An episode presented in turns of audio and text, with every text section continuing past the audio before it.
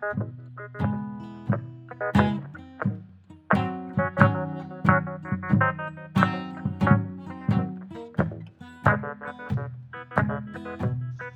hey, bienvenue au podcast de la qu'est-ce que? Épisode 118. Hey, Colin, déjà 118. Euh, un petit épisode spécial aujourd'hui parce qu'on a euh, un cinéaste invité avec nous autres.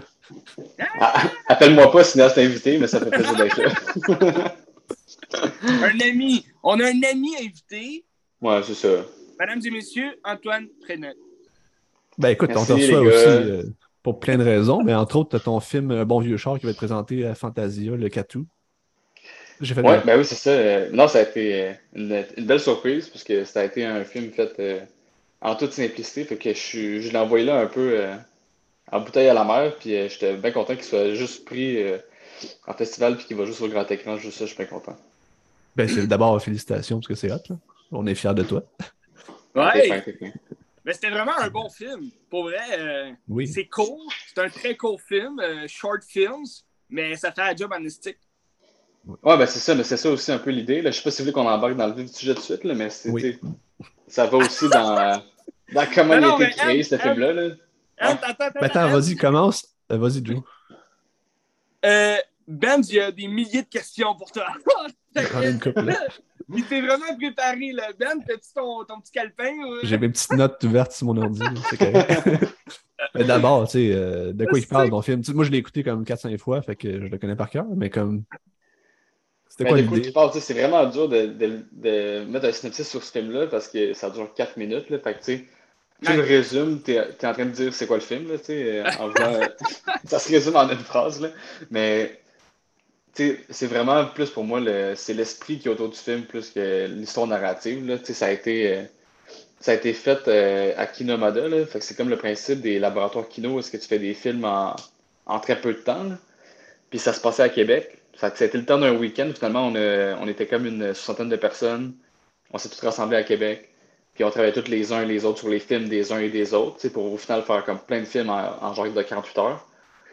Puis, fait qu'au final, c'est ça, moi, ce film-là, il a été fait, euh, on a tourné ça, ça a pris trois heures, là, tu sais. Puis on était, moi, un gars à la caméra et son assistant. Fait qu'on était trois gars, puis c'est les deux comédiens. Puis on a shooté ça en trois heures, ça donnait un petit film de quatre minutes.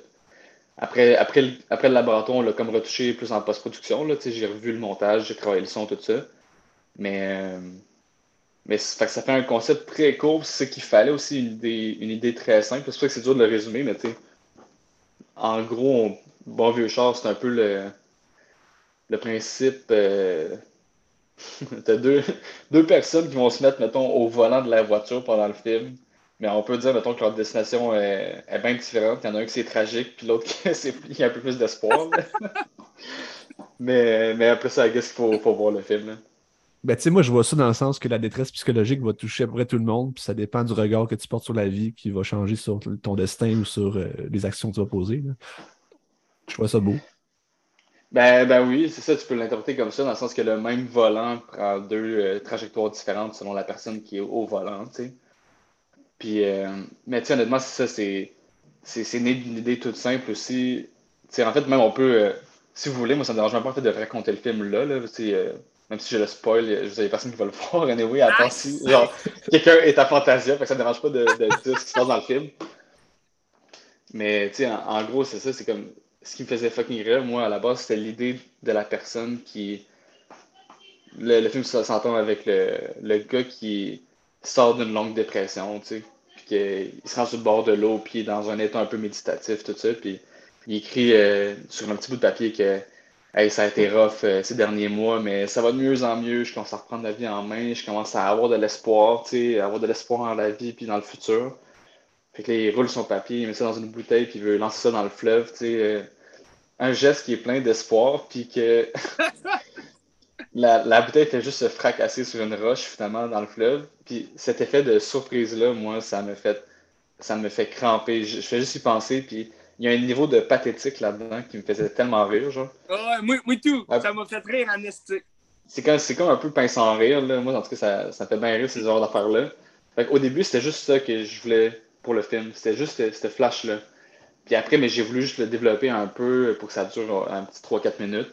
Fait qu'après, là, j'ai amené le deuxième personnage qui est, qui est peut-être sa blonde, peut-être sa soeur, peut-être une amie, on le sait pas trop, mais qui vient sur les lieux où est-ce qu'il y a eu l'accident. Parce qu'en fait, c'est ça, une fois qu'il lance sa bouteille à la mer, euh, ça, ça plombe tout espoir qu'il avait pendant un instant, puis il décide finalement de mettre fin à ses jours euh, en connectant le, tuyau d'échappement à, la cabine de la voiture. Fait que là, c'est comme un deuxième effet de surprise qui vient juste comme appuyer finalement sa, grosse dépression. Là. Fait que, mais il faut prendre ça avec, euh, avec, une, avec un petit rire en coin. C'est un peu de l'humour noir. Il faut pas prendre ça trop au sérieux. Mais après ça, elle, ça revient sur les lieux du, du, du décès pour récupérer la voiture. Puis euh, à- quand elle part la voiture, euh, ça donne qu'elle entend ce qu'il était en train d'écouter au moment où il s'est enlevé la vie. Ce qui vient mettre un peu un baume sur son, sur son deuil et elle repart euh, prendre son chemin. C'est juste un peu l'idée du film. Avec le tuyau encore. Ouais. C'était Ça, c'est très drôle quand même parce qu'au tournage, elle, elle part avec le, la voiture qui a le tuyau de, de sécheuse qui, qui est Ouais. encore accroché au tuyau d'échappement. Puis, euh, fait que la comédienne, elle, elle part, tu sais, mais elle avait besoin d'aide pour s'en virer de bord sans.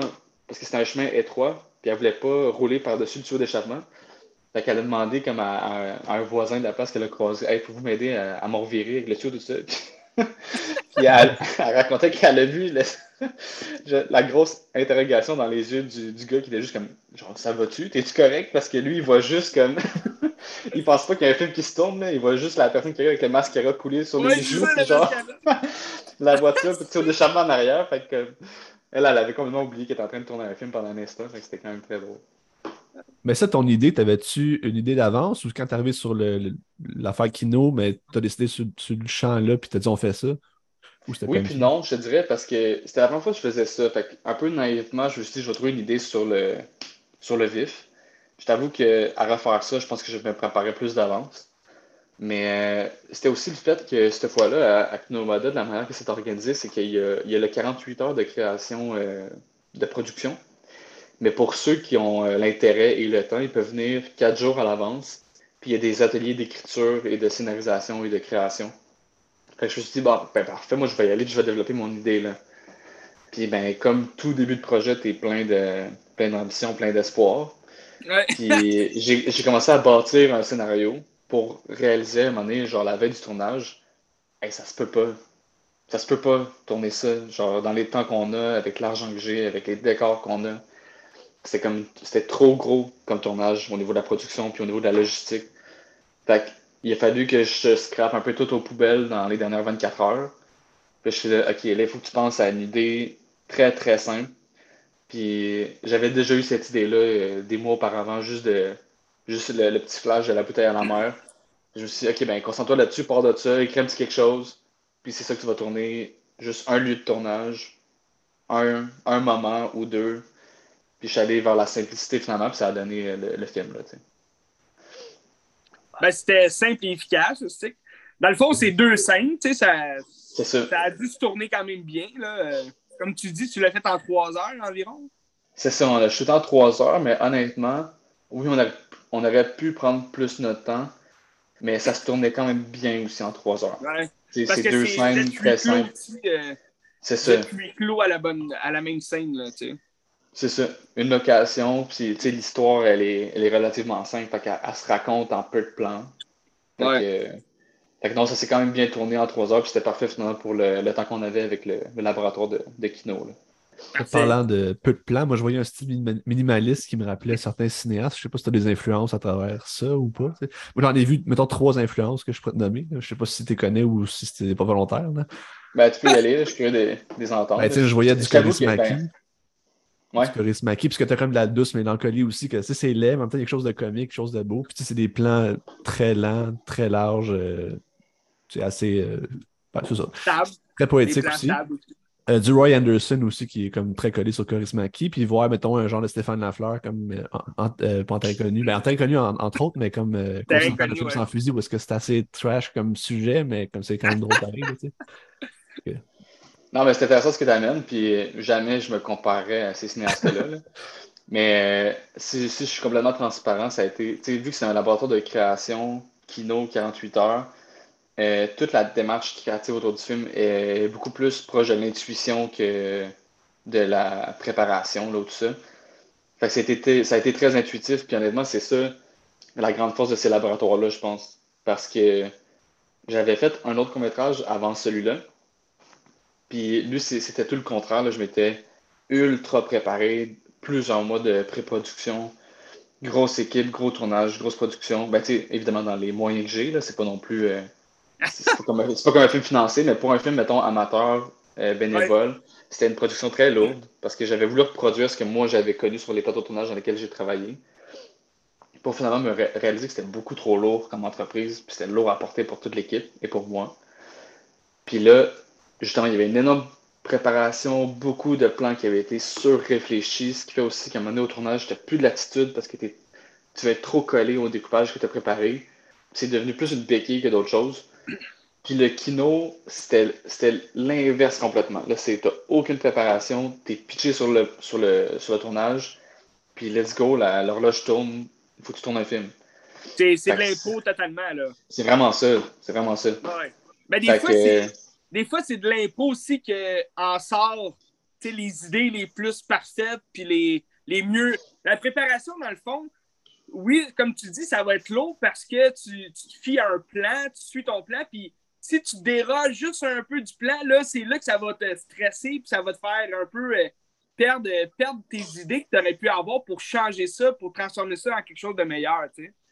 Avec l'impôt, tu, peux aller n'importe où, tu sais, tu peux... Euh, inventer une scène comme tu as fait avec, euh, avec ton autre personnage. Tu sais, non, c'est ça. Ça l'a vraiment enlevé un espèce de côté euh, sacré là, du tournage, là, de comme que tu es en train de faire le, film de ta vie, la scène de ta vie, le plan de ta vie. C'est juste comme. Ouais. relax, là. Puis genre, shoot un film, tu vas le présenter à une couple de personnes, that's it, passe au prochain, tu sais. Enlever l'espèce de. Je sais pas, en sortant de l'école, tu as une espèce de. Tu penses que ton premier film va être euh, le film de ta vie, là. Oui, C'est ça pour beaucoup de monde, là. C'est ça. J'ai tué ma mère! Ouais, lui, ça a bien marché, par contre. Mais là, tu vois en même temps ce qu'il est rendu, il veut plus faire de films. oui, c'est ça, là. Ouais, c'est ça. Mais non, moi, je suis en tout cas, j'ai l'impression qu'il va refaire un moment donné, là, puis ça va, être, ça va être grandiose quand ça va arriver, là, mais... Mais c'est bizarre ce qu'il a dit à la fin. Ouais, mais en tout cas, je sais pas à quoi différence, mais il, a été, euh, il a été mal, euh, mal paraphrasé aussi des fois, là. Ouais, c'est possible il était mal cité, là. Mais tu sais, puis ça reste un, individu. Là. Lui, ce qui arrive, enfin, lui, il dit qu'il y a une des garanties du truc, ça va, là. C'est son sentiment à lui, puis la Moi, ça finit là, Moi, c'est ça. S'il est allé de faire autre chose. Euh, euh, pas encore. Non, pas encore, parce que j'ai pas que le Bilico, mais là, j'ai quelqu'un qui m'a donné son code récemment que je vais pouvoir. Euh, wow, wow, wow! T'as-tu ouais. menacé quelqu'un, Hem? jamais, jamais. ben, c'était carrément sa série pour eux, c'est malade. C'est vraiment bon, ouais. Ah ben, moi, j'ai entendu que du bon, là, fait que j'ai vraiment hâte d'écouter ça. Ouais, vraiment bon. Fait que, ben, Colin, t'as-tu d'autres questions, Ben? Non, j'avais des questions du public, mais euh, ça n'a pas rapport, fait que je les poserai pas. Genre un, certain Jacob qui va poser quelque chose, mais je, je la poserai ouais, vas-y, pose la. Jacob, Jacob, il l'a vu? Non, il l'a pas vu. J'ai juste demandé si y avait une question pour toi, puisqu'on te recevait. Fait que je poserai pas la question. Non, ça se dit pas. Ça se dit pas en public, ça va Non, c'est ça. Mais moi, euh, moi j'ai beaucoup aimé ton film. Moi, dans le fond, mon idée, mon, ma question, c'était plus tu prévois, mettons, euh, tu sais, puisque là, ça passe à Fantasia, c'est quand même pas rien. Fantasia, c'est un Christie's festival. Moi, j'adore Fantasia pour tout ce qui est euh, film surnaturel, horreur. Tu sais, il y, a un peu de tout dans ce festival-là. C'est pour ça que je t'avais posé la question Hey, ton film, c'est quoi C'est-tu horreur? Ça parle-tu de parce qu'on connaît Fantasia surtout pour ces films-là. Les films d'horreur, les films plus fuckés un peu. Oui, c'est amateur, plus, là, souvent, ou euh, c'est petit budget, mais souvent, tu, vas avoir des très bons films. Je ne l'ai pas encore vu, mais tu as un film, euh, je pense que c'est sur Prime Video, tu as Slacks. C'est comme une paire de jeans là, qui tue les gens. Ouais, ouais, Ça a l'air bon. Je ne l'ai pas encore vu, mais euh, on s'en reparle la semaine prochaine. Il joue à Cinémathèque la semaine passée. Ah, c'est vrai? Ouais. Mais tu vois, ça a l'air que c'est un film qui a fait fureur aussi, puis qui était super bon. Je pense que Jacob, il l'a vu justement. Mais tu sais, c'est un film qui a passé à Fantasia. Fait les films peuvent aller vraiment loin euh, avec ce festival-là. Puis toi, comment tu envisages la suite? Tu ton film va passer là. Tu penses-tu comme continuer de faire des films euh, de l'humour noir de ce genre-là? Tu penses-tu comme creuser là-dedans? Ou, euh?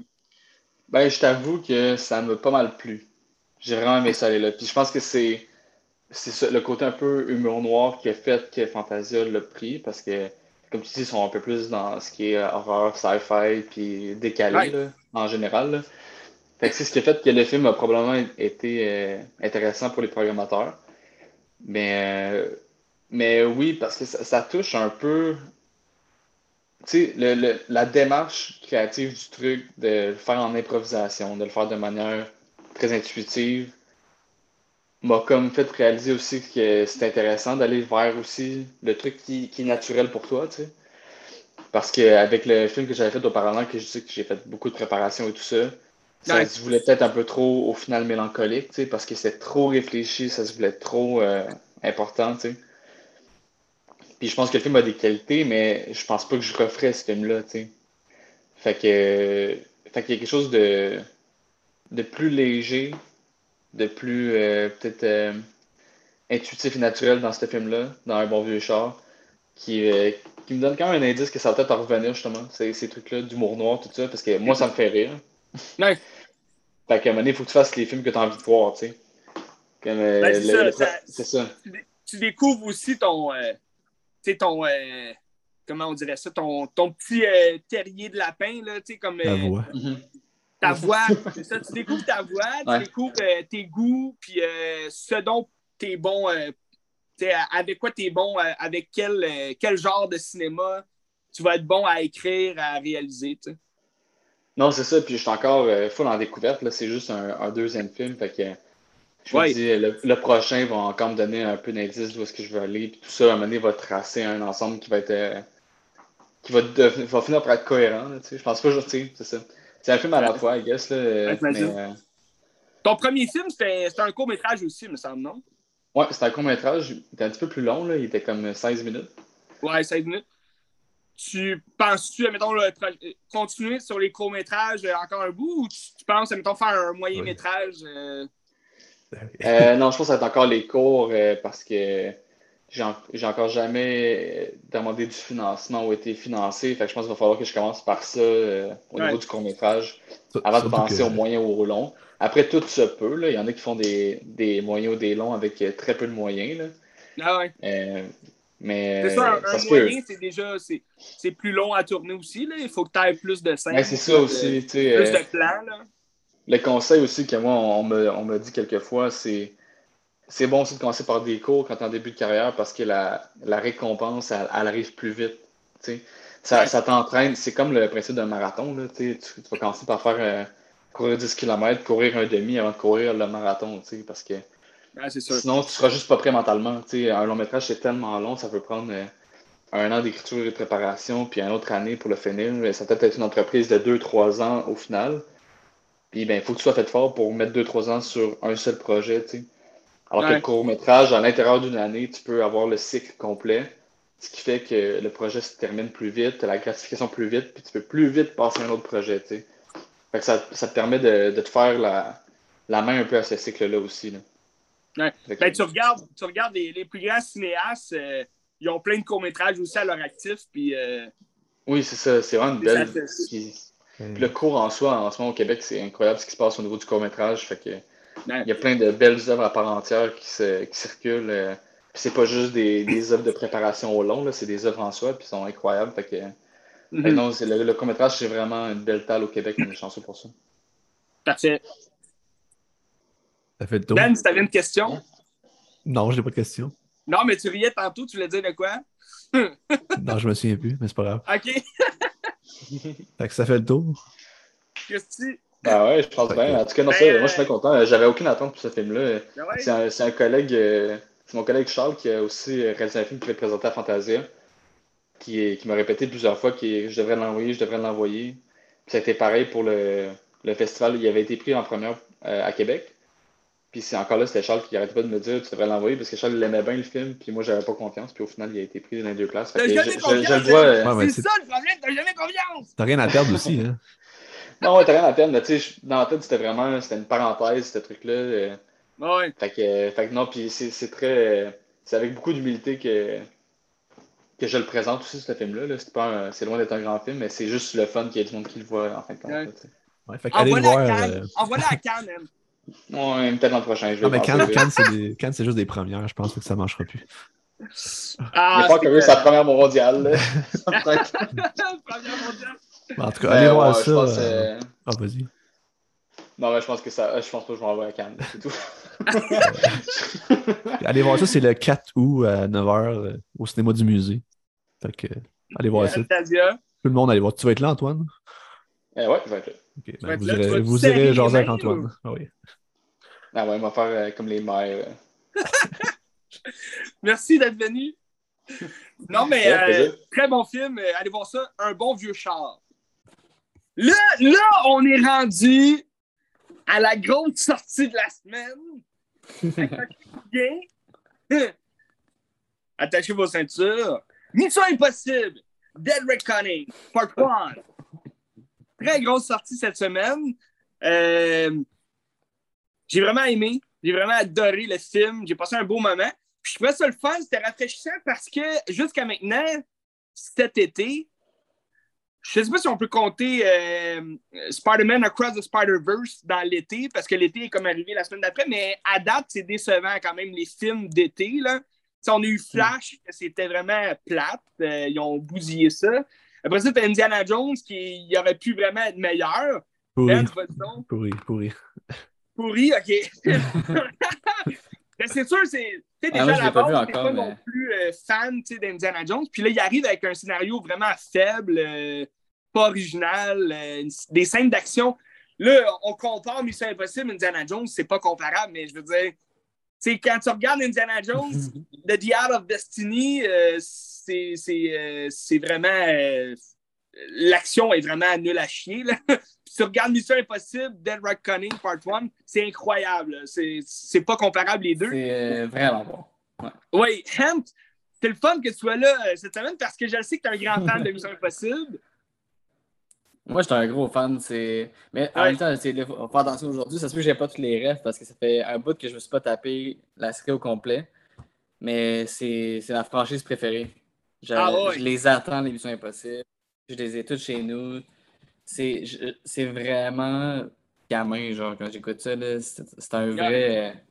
C'est un vrai plaisir coupable. là. J'adore les missions impossibles. Ben, c'est parce que l'émission Impossible, même si euh, tu vas pas chercher une histoire complète, tu vas pas chercher euh, des, des, euh, des- des, euh, un, un- jeu d'acteur incroyable, même si Tom Cruise il est vraiment bon dans son rôle d'Ethan Hunt, mais c'est vraiment, tu vas voir ces films-là pour les cascades, pour les scènes d'action, pour l'intensité des scènes d'action. Puis moi, c'est pour ça que ça, ça en fait euh, probablement la, la série de films d'action ma, ma préférée au monde. tu sais, euh. Puis moi, je les écoute chaque année, euh, toute la gang. Vous me connaissez, je suis un capoté bien raide. Puis là, ben, je me suis refilé toute la série de films avant d'aller voir le septième. Un classique. Malade. Puis, euh, puis pour vrai, là, j'ai j'ai fait. ma- Bon, vous irez voir. euh, là, on a tout Letterboxd, nous autres, là, parce qu'on est des passionnés de films. Allez voir ça, Letterboxd. Une application. Moi, j'en parle à mes amis. Personne ne connaît ça. C'est beaucoup plus pour les cinéastes. Mais euh, venez nous suivre sur euh, Letterboxd. euh, on est toujours présent. Puis on, on note nos films. euh, c'est vraiment écœurant. Pour les cinéphiles, c'est vraiment une application géniale, je trouve. puis là, moi, puis Ben, on a commencé à faire des listes. Là, ces dernières semaines. Puis là, j'ai ben listé Mission Impossible. Puis mon préféré reste Fallout. Donc, euh, Mission Impossible 6, Ah ouais. qui est sorti, à- il est sorti en 2018. Ça fait quand même un bout là, euh, qu'on attendait. Puis euh, il- reste mon préféré parce que le, le 6 avait tellement d'intensité dans ses scènes d'action. C'était tellement bien filmé. euh, je trouve que le scénario était écœurant c'est aussi solide. C'est classique comme scénario. T'as comme une taupe dans, dans l'unité Mission Impossible. Puis là, tu, tu te demandes, OK, c'est qui le méchant? Puis, euh, Mais Fallout aussi, c'est dans lui que Henry Cavill s'est joint euh, Oui. à la franchise, puis il s'est vraiment bien intégré. Là. ah Il ouais, est vraiment bien. Ouais, ouais, ouais. Il tiens- absolument dans l'univers, puis son personnage était Exact. incroyable. Ça l'a amené des scènes. euh, tu sais, il y a tout le temps, à chaque Mission Impossible, il y a des scènes marquantes. C'est ça que je trouve fort aussi. Il y a, il y a des scènes dont tu te rappelles. Ouais. Puis Henry Cavill, il y a la, il y a la scène de la salle de bain qui est incroyable au niveau de, de la chorégraphie de combat. Puis la scène de la fin avec l'hélicoptère, Ouais. c'est débile. là, tu sais. Alors, c'est La bon. même, la, la poursuite en Fiat est incroyable. Puis Oui. la scène du train à la fin, ça me fait. Moi, ça me jette à terre. C'est, c'est la grande force, personnellement, je trouve, des Missions Impossibles, c'est, c'est leur, leur euh, scène de cascade. C'est pas juste. Il y, a- il y a bien des films d'action que ça va être. Ça va se finir en même temps que ça commence. Là, qu'il y a un crash de char, puis it. Oui, euh, t'as une petite poursuite, mais bon, ok, t'as, t'as le chat, t'as la souris, puis ça finit là. Ouais. Mais dans les Missions Impossibles, c'est des, c'est des vraies danses, c'est des chorégraphies. Puis un truc que tu penses qui va durer 5 minutes, puis il y a tout le temps un revirement de situation, il y a plusieurs personnes, il y a plusieurs parties impliquées, puis tout ça s'entremêle, puis c'est tourné, monté d'une manière tellement impressionnante, tellement fluide. Puis le train à la fin, c'est vraiment un bon exemple de ça. Je Ah, pour vrai, ça- mais il y a un accident train qui le finit pas de finir. puis- Ouais. Ouais. Parce que, tu sais, on, on- on- on connaît l'environnement. Tu sais, le film, Tom Cruise met beaucoup de, d'impact sur la- la présentation de son film. Tu sais, euh, pendant plusieurs années, il nous tourne des vidéos, il dit Vous n'êtes pas prêts pour Mission Impossible, il se jette en bas d'un avion. Puis, tu la publicité du film Ouais. est vraiment écœurante parce que c'est Tom Cruise Ouais. qui nous parle à nous, puis en tant que public. Puis il dit Venez voir mon film, vous n'allez pas regretter. tu sais. Puis tu Ben, t'attends à ce que. euh, en salle, là, même en salle, t'as un petit mot d'introduction. Ah, oui, là, oui. tu l'as eu toi aussi. Oui, j'ai Ouais, dit ça. aussi. Tu on, Avant le film, On tu est- dis merci d'être on- là, tu. Ouais, tu sais, on, on, s'approche de la production, puis c'est ça qui est le fun. Puis dans le film, tu penses que la grosse cascade, ça va être une grosse cascade qui nous a parlé pendant, euh, tout au long du tournage. Puis finalement, tu te fais genre rentrer dedans par cette scène-là du train qui était écœurante. Allez le voir et moi, je, je raconterai pas euh, plus euh, que ça non plus pour pas spoiler, mais je veux juste vous dire, pour ceux qui connaissent ça, ça me fait beaucoup penser ben, ça m'a beaucoup fait rappeler la scène la plus intense dans The Lost World, que je nommerai pas le nom complet parce que ça va être trop facile de savoir, mais je fais juste nommer ça de The Lost World. C'est la scène la plus, la plus intense de ce film-là, mais, mais pour vrai, c'était écœurant. Le film, j'ai adoré. Il reste quand même, je pense, je pense que c'est mon deuxième meilleur parce que non seulement les cascades sont, sont encore une fois un autre niveau, avec la Fiat, c'était écœurant. Puis, euh. Mais c'est un petit crise de char euh, à Rome. Puis, euh, en tout cas, Ah oui. c'est vraiment comique. Ah c'est débile bon, comment il part d'une il part d'une micro-idée de la Ouais. poursuite entre la Fiat et un assez gros Hummer qui défonce tout, mais que la, la, à toutes les minutes, la situation n'arrête pas de se renouveler. C'est ça qui est vraiment impressionnant. Oui, oui. C'est vraiment bien, bien monté. Puis, je trouve que le film, comment il gagne ses points pour ma part, tu sais, oui, c'est- un part one. Tu sais, je dis à mes amis, les part one, oui, c'est toujours. C'est un part one. Fait qu'on le sait que l'année prochaine, Ouais. si la grève des acteurs est, est pas trop longue, euh, on va sûrement avoir le part two. Puis, ben, on est censé avoir le part two. Puis, euh, on le sait que c'est dans le part two que tout va exploser, tout va se passer là-dedans. Puis le part one, Il sert à installer une histoire incroyable.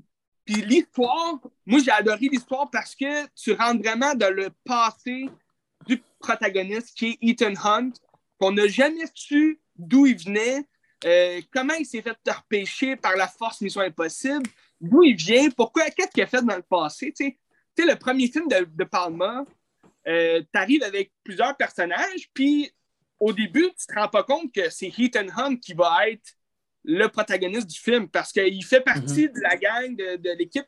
Tu sais, c'est John Ouais. Voight qui est comme le, le, le boss, puis que, tu sais, c'est- Jim, c'est lui le, le héros, si tu veux, de la force Mission Impossible. Mais Ouais, il est plus le soldat. Là. c'est ça, puis Il t'arrives est avec plus le un soldat dans punch. le 1, puis il devient la, la force. euh, il, devient, il devient de plus en plus la force indépendante, mais il n'est pas au début. Oui. Fait qu'il y a vraiment une belle évolution dans les films. C'est ça. Puis à partir de ce moment-là, oui, vas-y, Hen. Ben, j'allais dire, si je me rappelle bien, c'est à partir du 3 tu sais, qu'il commence à. Ben, tu sais, dans, dans tous les films, il va un peu rogue, là, parce qu'il Ouais. tout le temps une trahison quelque part, là. Ben, c'est pour ça. Mais, tu sais, là, depuis le, le, le 4, il est vraiment tout le temps majoritairement undercover, tu sais, puis comme il est tout le temps contre son propre. Pour et contre son, son propre gouvernement, parce que c'est tout le temps infiltré de partout, là. Ben, c'est parce que Mais dans le 1, c'est ça. On dit qu'il est plus le soldat, il est plus dans l'équipe, puis il devient de plus en plus le, le protagoniste. euh, plus les films évoluent, tu sais. Oui, ben c'est parce que aussi, tu sais, t'as le- le- le- l'espèce de. t'as le moule classique d'une série de films qui est interminable. Tu vois que rendu au septième film, t'as pas le choix d'aller creuser des mystères, des secrets avec le, Mhm. le protagoniste. Puis ça, j'ai adoré ça parce que, je dirais rien davantage, mais, mais tu, tu creuses un peu plus le personnage, puis tu le sais que dans la deuxième partie, tu vas en savoir encore plus davantage, c'est ça qui est écœurant, c'est Ouais. ça qui nous garde en haleine. Puis dans, le- dans le premier film, euh, comme c'est De Palma, puis on connaît Brian De Palma, il, il aime ça jouer dans le suspense. euh, certains de ses films, c'est souvent le suspense érotique. là. Lui, il va aller plus vers le suspense, euh, la tension du suspense d'espionnage. Puis dans le septième film, Dead Reckoning, tu retrouves cette, euh, ce suspense-là d'espionnage. C'est ça j'ai aimé. Tu as les scènes de- d'espionnage, euh, les scènes intenses là, que, de poursuite, admettons, mais c'est comme un poursuite, un, fantôme qui se poursuit. euh, puis c'est vraiment bien euh, tourné, bien monté. j'ai vraiment aimé ça. Tu rentres dans l'histoire directement. Ça fait changement aussi. comme je te disais, le, le- le moule classique des films, c'est que le premier, c'était un genre parce que tu avais Brian De Palma. C'est sûr que c'est pas n'importe qui qui peut tourner du Brian De Palma. Là. C'est- Son, son- sa réalisation est assez incroyable. Puis après ça, ben, tu as le deuxième qui est tourné par John Woo. John Woo qui, qui fait des films d'action explosifs. Puis, euh, c'est sûr que Ouais. le deuxième film sort du moule, tu sais, euh, rendu là, mais Moi, je l'aime. ouais. C'est un peu le toujours autant. Pourquoi? Parce que t'as as comme une histoire où est-ce que. Parce que pour moi, un, film, ben, comme dans tout film euh, d'action, t'as le gentil puis t'as le méchant. Puis en autant que les deux, ils se confrontent puis que les deux, ils ont une très bonne relation ensemble, ben, en voulant dire, ils ont une bonne chimie en tant qu'acteur, ben, je trouve que le film il est gagnant déjà là. Puis le deuxième, ça installe vraiment bien le méchant euh, de Doug Scott. là. D'ailleurs, il a refusé de jouer Wolverine dans le premier X-Men pour jouer le méchant dans Mission Impossible. Est-ce que ça l'a aidé? Ah ouais? Je pense que ça a plus aidé Hugh Jackman, mais. mais. mais euh, D'ailleurs, Hugh Jackman qui revient euh, en Wolverine dans Deadpool avec son suit jaune, ça va être écœurant. Allez voir ça sur Google. mais là où je voulais en venir, c'est que tu as, un deuxième film avec un méchant vraiment puissant. Puis tu as une scène incroyable, je- tu vas sûrement t'en rappeler, là, Hen, la scène où il, il met son masque de lui-même sur le, le méchant qui a, comme attaché, puis là, il Mhm. l'envoie au méchant qui pense que c'est Ethan Hunt, mais c'est son meilleur ami, puis là, il tue le stick devant lui, c'est écœurant, c'est- J'adore cette scène-là, parce qu'il tue... euh, Ben, Ouais. Ben, t'as pas vu le 2, là, toi? Non, je l'ai pas vu. OK, mais le méchant, il tue son propre meilleur ami, puis genre, là, il, il voit que c'est son meilleur ami, fait qu'il enlève le masque, puis il crie au meurtre. En tout cas, c'est une scène euh, emblématique du ça, cinéma tellement. Je trouve ça tellement. Je trouve ça tellement fucking drôle, moi. Le masque dans Mission Impossible qui est comme. Oui! qui est l'espèce de. C'est un double jeu tellement drôle parce que c'est tout le temps l'espèce de twist, là, tu sais, le, le masque, là, tu sais, Oui. le reveal, tu sais, qui, qui fait là, un move genre de, de intense de film d'espionnage, mais en même temps, c'est un peu tout le temps ridicule, tu sais. Oui. Ça reste toujours bien un masque, là, puis tu sais. Mais dans le dernier, c'est ça que j'ai trouvé drôle aussi, c'est qu'ils ont un peu, ils ont un peu niaisé le, le truc dans ça. T'as- T'as un agent de police, euh, de la- je pense que c'est de la CIA, qui court tout le temps après tout le monde là, de- pendant le film. Puis tout le temps train de gratter le.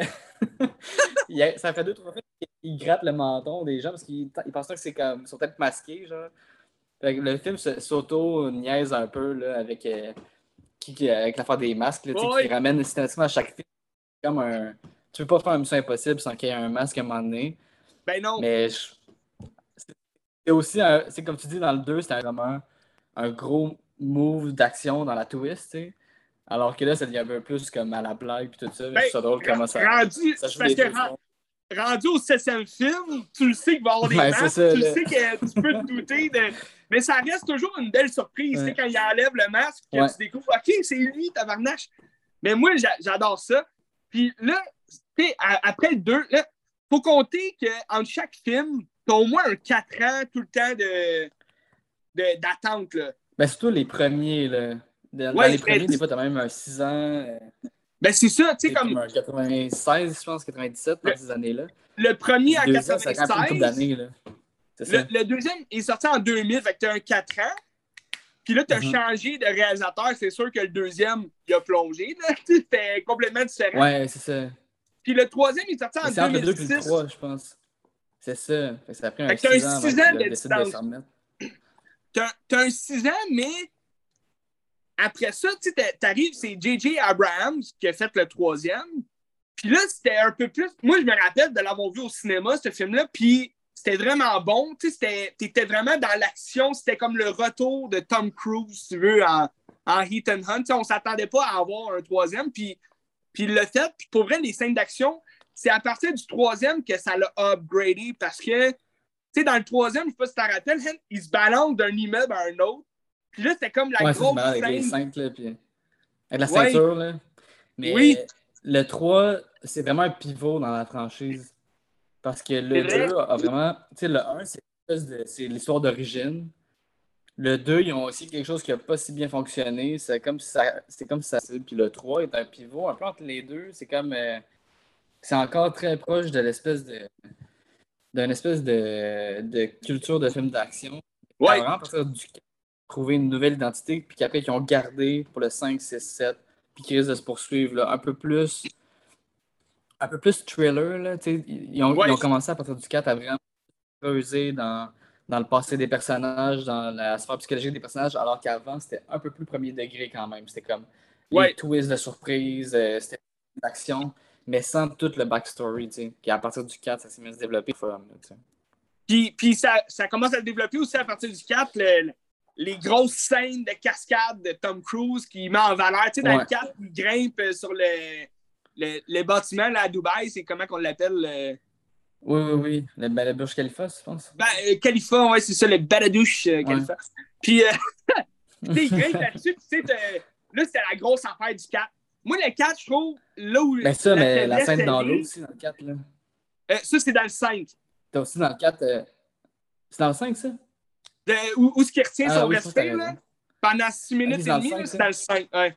C'est ça, ok. Mais ça, par Ben, film, t'as Christy tout le temps malade. une espèce une grosse cascade, genre, qui fait la marque du film. genre. Oui.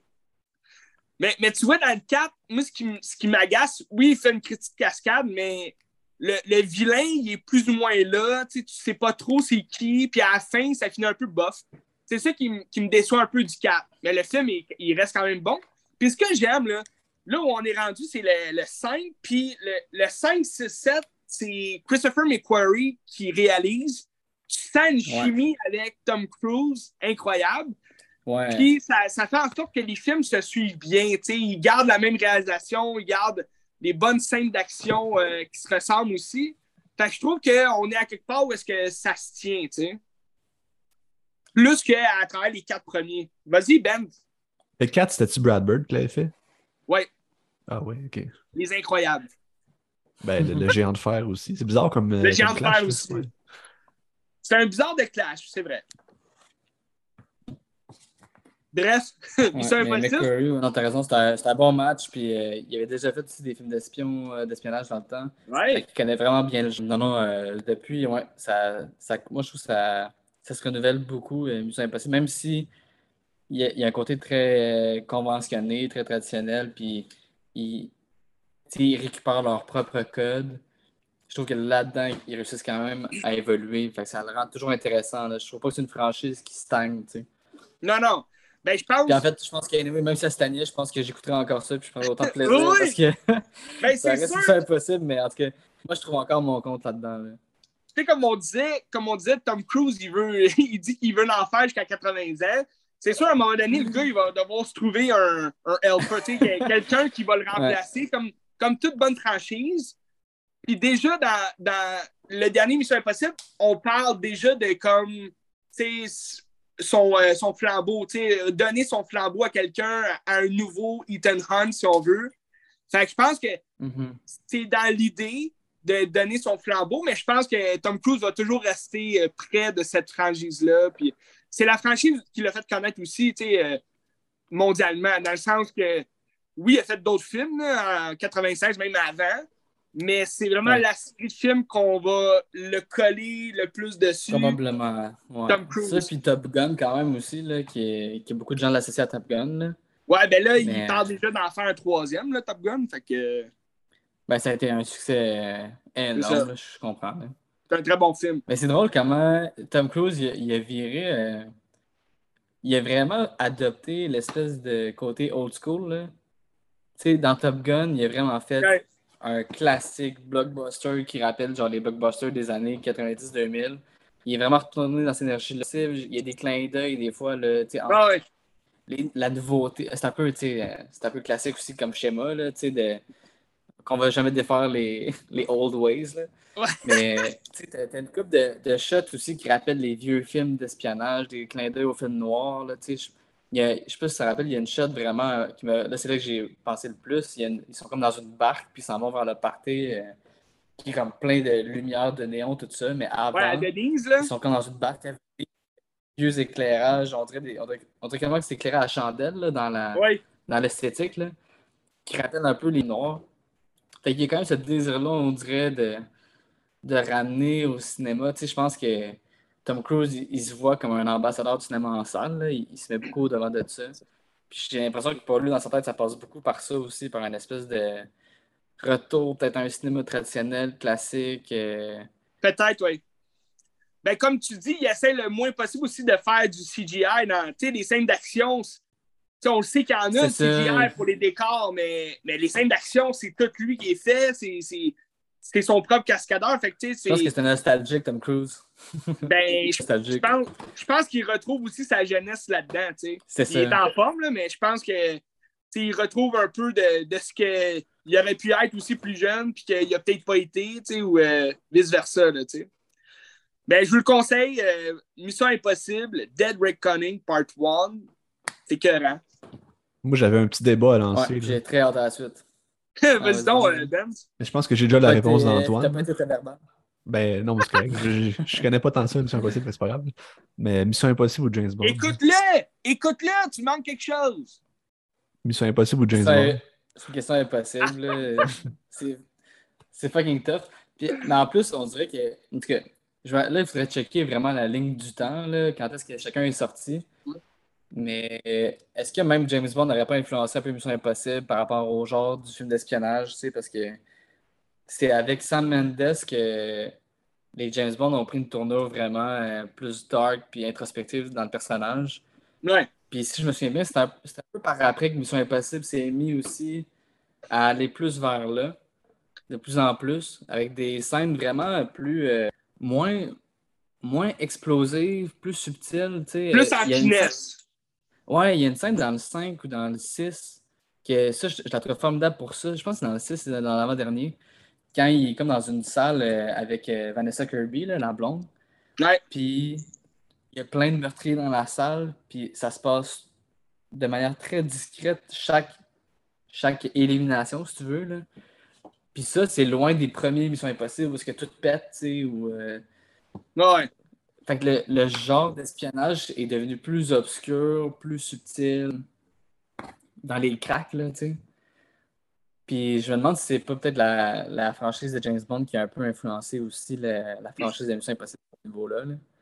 Mais, mais moi, c'est impossible de répondre, Ben, euh, l'un l'autre. euh, J'adore aussi les, les James Bond. En fait, j'a- j'adore, je pense, le genre du film d'espionnage tout court. là. Ouais. C'est vraiment un, un genre que j'apprécie beaucoup. C'est sûr que ça. fait mais, je comprends où tu, où tu vas, Hant, dans tout ça. Puis c'est impossible à répondre parce que tu as comme deux protagonistes vraiment incroyables de chacune des franchises, mais qui opèrent différemment. Tu sais, as James Bond, que James Bond, c'est son propre protagoniste. Tu sais, je veux dire, il n'y a pas de. Oui, il va avoir Q, il va avoir tu sais, euh, des, des collègues autour, Miss Peggy, Money Peggy, puis tu sais, tu, euh, mais, mais le film, tu te concentres sur James Bond, puis à chaque mission, ça peut être quelque chose de différent. Puis tu le sais qu'il va, il va séduire des femmes, tu le sais qu'il va, euh, qu'il va tuer des gens avec son petit pipi 7 Tandis que Hit and Hunt, il travaille vraiment grâce à son équipe. Puis à chacun des films, là, c'est sûr que de- depuis les, les derniers films avec Christopher McQuarrie, c'est sûr que tu as la même team qui travaille ensemble. Tu as, les mêmes acteurs. Tu as Rebecca Ferguson qui revient. Tu as Simon Peggs qui revient aussi à partir du 3. Ben, il était là dans le 3, mais à partir du 4, il travaille vraiment sur le terrain. Puis tu as Ving Ram qui est là depuis le début. qu'on on le voit Ouais, ça, c'est beaucoup insane. moins dans le 4, mais Ouais, il est plus discret, mais c'est un beau clin d'œil quand même à la franchise. Exact, puis-. Puis ce qu'ils ont bâti, puis ça, c'est c'est depuis le premier film. Ben, c'est sûr, dans le premier film, Tom Cruise est un peu laissé à lui-même parce que justement, il, on s'attend pas à ça, puis toute tête, puis genre, il, est fucké, là. Mais, mais à, partir, de, ben, de- depuis le début, Tom Cruise, il travaille grâce à son équipe aussi de Mission Impossible, puis à, chacun des films, ça peut changer, puis euh, tu sais, il fait confiance à son équipe parce qu'ils sont tous dans le même bateau. Fait que tu n'as pas le choix de, travailler ensemble. C'est un travail d'équipe. C'est pas juste.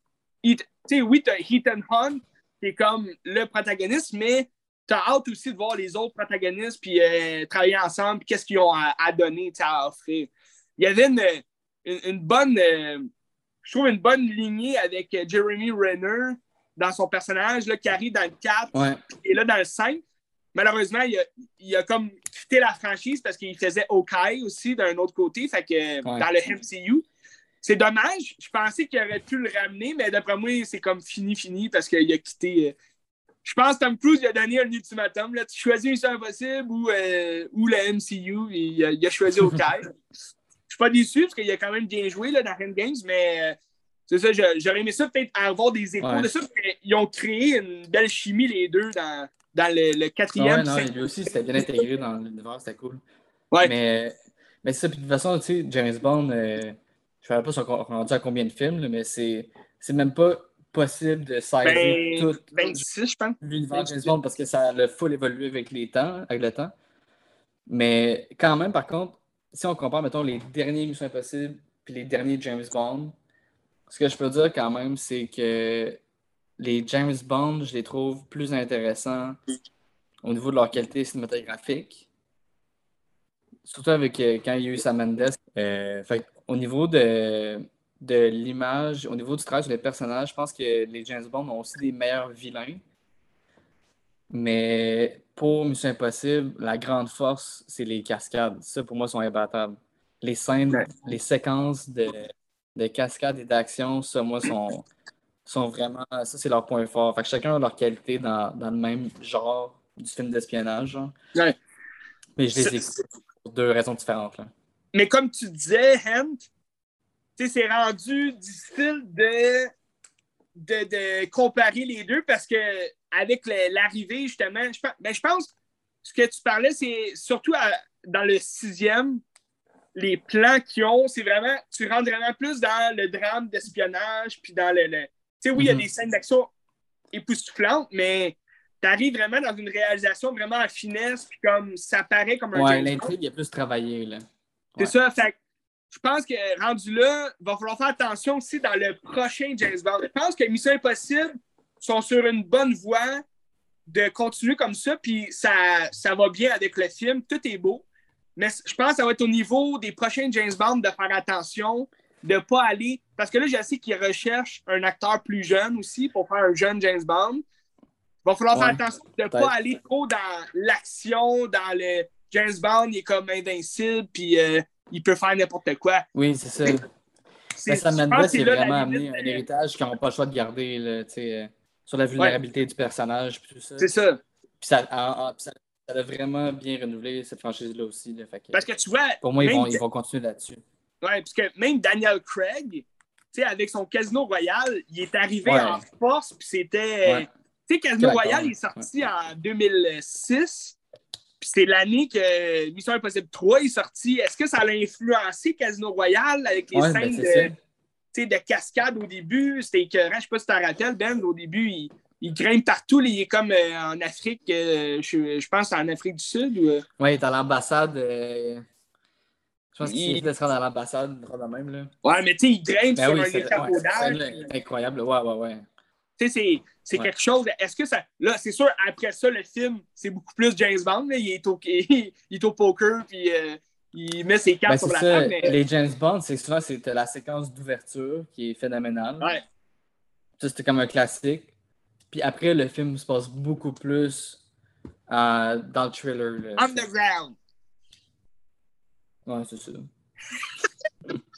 Mais bref, pour répondre à ta question, Mais ouais, Ben, non, c'est vrai, James Bond, je suis très curieux de il va aller. Ouais, ben moi aussi. Puis surtout que, je sais pas si vous êtes au courant, mais l'acteur qui est comme euh, vraiment comme on jase de lui là, euh, en ce moment pour faire James Bond, c'est euh, Aaron Taylor Johnson. Nice, kick-ass. OK. casse, puis euh, c'est c'est lui aussi, il va jouer dans Craven the Hunter euh, en octobre. Allez voir ça, ça va être bon. Excellent. That's it. Ben bref, euh, on se tient au courant de ça. Euh, Allez voir Mission Impossible. Ça a l'air bon. Mission Impossible, Dead Reckoning Part 1. C'est un critique film, pour vrai, euh, j'en reviens pas. Comme je disais à Hent puis à Ben, je disais la même chose les deux, mais j'ai hâte de le revoir. Parce que c'était vraiment excellent. Puis, oui, oui euh, au niveau, de, de- ben, comme on, on disait avec Hent, pour revenir un peu plus là, au film en général, le film est excellent au niveau du scénario. Moi, j'ai vraiment adoré. Au niveau des méchants, au niveau des nouveaux protagonistes aussi qui arrivent dans, dans l'histoire. Là où euh, il, il- il est vraiment plus faible que le sixième, c'est au niveau des scènes justement d'action. Je trouve, oui, on en a, c'est- de l'action tout au long, mais je pense qu'ils ont, ils ont plus misé sur le suspense d'espionnage, puis sur le scénario un peu plus. euh, euh, un peu plus cliché, Ah, je trouve. aussi. hein. C'est ça. C'est une partie 1 de 2, fait que c'est l'installation, puis sûrement que dans le 2, c'est- ça va, ça va rentrer fort. J'espère. Mais, comme tu as dit, le- la scène du train finale est écœurante, puis ça sauve Ah, vraiment ouais, le film ouais. de, de- de ces cascades. de- C'est vraiment fou. C'était tout pour moi euh, sur Mission Impossible Ouais. de Death Reckoning. Mais je suis content que vous m'ayez invité cette semaine juste parce qu'on a pu parler de Mission Impossible. C'est- Ben, c'est pas fini. C'est pas fini parce que Ben, il y a des films à jaser. Là. J'en ai, des... ben, j'en ai un très mauvais, puis euh, une coupe de bons. Là, tu sais. Ah ouais, ok. Ah, un petit parlant de film d'action, je peux faire un... un- une, une petite désappréciation rapide d'Indiana Jones. Ouais, vas-y donc. voir que c'est ultra pathétique. Euh, L'histoire est plate, est absolument ridicule. La fin fait aucun sens. C'est beau avoir des, des affaires un peu fantastiques dans Indiana Jones, mais il y a sais, quand même des limites à ça. Je sais pas si je peux dire la fin ou pas. C'est quelqu'un qui veut l'entendre, la fin? Je pense que tu peux pas le dire parce qu'il est encore en salle. Ok, je dirais pas. Dis-le pas, mais, mais va- vas-y avec ton feeling, tu sais. Non, je le dirais pas, mais en tout cas, euh, je trouvais que c'était le fun parce qu'au début, ça te met l'eau à la bouche, puis la scène d'action dans les années 40, mettons, avec les nazis, c'est vraiment très bien. C'est vraiment le fun. C'est comme, ah, ben si c'est de même, ça va être bien. tu sais. Puis là, t'arrives Ouais. après ça, une séquence où est-ce que c'est une poursuite dans une parade avec des chevaux. Puis c'est genre un vieux Harrison Ford de 80 ans. Puis je suis comme, c'est fucking pathétique. C'est vraiment pas bon.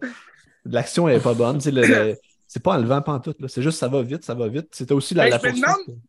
Mais tu vois, je, me demande, ben, comme, comme euh, euh, je te parlais, puis je vous parlais tantôt, tu sais, vu que c'est du CGI, tu sais, je me demande si ça vient pas justement fracasser le mur de, tu sais, tu, rentres dans l'histoire, tu rentres dans l'action. Moi, j'ai pas complètement détesté le film. J'ai, passé un beau moment. C'était le fun. C'était, du Indiana Jones classique. Tu sais, c'est juste ça. Ils ont comme pas approfondi l'histoire. Puis oui, ils ont voulu, aller tâter le terrain dans l'action puis dans les grosses scènes de poursuite, mais parce que c'est ça tout le long. Tu sais, c'est pas du Indiana Jones, tu sais. Non, c'est ça. C'est ça l'affaire. Euh, tu sais, tu disais aussi que John Williams est comme plus effacé, tu ne le reconnais pas tant. Mais tu sais, je comprends ce que tu veux dire aussi parce que c'est sûr que la musique, tu l'entends, tu reconnais ses sons, ça fait comme ça. Sauf que habituellement, Indiana Jones, la musique, c'est comme un personnage quasiment. Puis c'est Ouais. central, tandis que là, vraiment, euh, elle s'efface derrière, puis elle est comme pas nécessairement importante non plus dans l'action. Fait que ça, je Non, c'est ça. Elle est comme omniprésente, tu sais, c'est. C'est un peu, c'est difficile de savoir où il voulait s'enligner dans tout ça. C'est ça. Puis si c'est son dernier film pour vrai, c'est un petit peu dommage parce que il me semble que c'est un grand artiste qu'on y mériterait quelque chose de mieux pour finir. Oui. Mais en tout cas, on verra Oui. ce que ça dit. Euh, puis en tout cas, c'est ça. C'est très mauvais. Je vous le conseille pas. Toi, Hem, Hem, toi, t'as aimé les Indiana Jones, tu vas-tu aller voir celui-là? Eh ben, je je suis pas un- nécessairement un grand fan d'Indiana Jones. J'ai vu les, les premiers là, quand même. Oui. là, j'ai perdu le fil de la franchise. Mais, mais ça fait longtemps. Ben, faut Euh, dire. C'est c'est faut- des, bons films. là. C'est des bons films. Mais ouais. je suis pas, pas attaché assez à l'univers, je pense, euh, pour aller le voir, surtout pas après les commentaires de, de Ben. ça me donne pas très envie d'aller le voir. là. Ben, Ouais. mettons, euh, Mais c'est ça. En même temps, tu sais, c'est ça, oui, euh, Harrison Ford, c'est vrai que c'est un, un vrai grand artiste. En même temps, c'est peut-être c'est peut-être cool aussi qu'il finisse avec euh, sa franchise euh, chérie, là, tu sais, si jamais il faisait pas d'autres projets. Ouais. Même si c'est fini par un grand film, il, y en a déjà fait euh, pas mal. fait que ça peut être le fun pour lui. Ce qui a marqué aussi euh, sa, jeune. Ben, il fait des films avant, mais en tout cas, ce qui a marqué de manière très importante sa carrière. Mais là, Harrison, il revient là, en tant qu'acteur. Il, va jouer dans les MCU, là, mais, mais, mais ah, on parlait de, John Williams qui va prendre sa retraite. Ah, OK. Ah, ouais, Avec ben euh, Indiana Jones. C'est un peu. Hein. Ben, ouais, ça, ben, ben. Moi, ça me choque pas. Je il a fait tellement des, des, choses incroyables. Je veux dire, il finit avec Indiana Jones. C'est juste. Euh, c'est une belle fin. C'est juste ben sympathique. C'est ça. Parce que, comme on disait, Indiana Jones, aujourd'hui, c'est sûr que. Tu sais, moi, je suis allé le voir là, euh, à sa première euh, fin de semaine. Puis c'était juste des vieux dans la salle. Il y, avait des jeunes aussi, mais je veux dire, t'allais voir là, les têtes, là, la, plupart des têtes, la plupart des, La moyenne des gens, c'était les cheveux blancs. C'était des vieux de la vieille. Puis c'est ça, Indiana Jones. Ça va pas aller chercher non plus la jeunesse. Les jeunes d'aujourd'hui, ils grandissent pas en, regardant Indiana Jones. Nous, on, ben moi, personnellement, j'ai grandi en le regardant parce que je me suis fait mettre ça à la télé, puis j'avais des VHS, tout, mais aujourd'hui, puis c'est ça que j'aimais aussi dans le film, c'est que au début, tu avais une espèce de comparaison avec, euh, parce que ça se passe en 69, pendant le lancement euh, de Armstrong sur la Lune. Puis là, tu te dis, OK, il y a une bonne, euh, une bonne comparaison à faire avec l'archéologue historique, puis le futur mhm. de l'espace et tout. Mais il joue, il joue pas avec ce scénario-là. C'est dommage. C'est ça. J'aurais aimé ça que le tu sais, Matt Nicholson en, en, méchant et tout, puis qui sert comme à rien parce que c'est un méchant bien euh, normal, tu sais. Au moins, il était pas si mauvais que ça, tu sais. C'est pas comme Doctor Strange puis d'autres films qu'il a fait que c'était pathétique, là. Tandis que là, c'était vraiment comme. Il y avait une belle présence, puis c'était correct, là. Il était là, tu sais. C'est ça. Parfait. Bon, on s'en jasera. attendez que ça soit sur Disney Plus, n'allez pas voir ça au cinéma, c'est pourri. ben, c'est sûr que entre Mission Impossible ou ça, je vous conseillerais Mission Impossible on rentre beaucoup plus dans un film, euh, puis on a beaucoup plus de thrill. Puis allez voir pas Indiana Jones, allez pas voir euh, Indiana Jones après Mission Impossible parce que c'est complètement incroyable.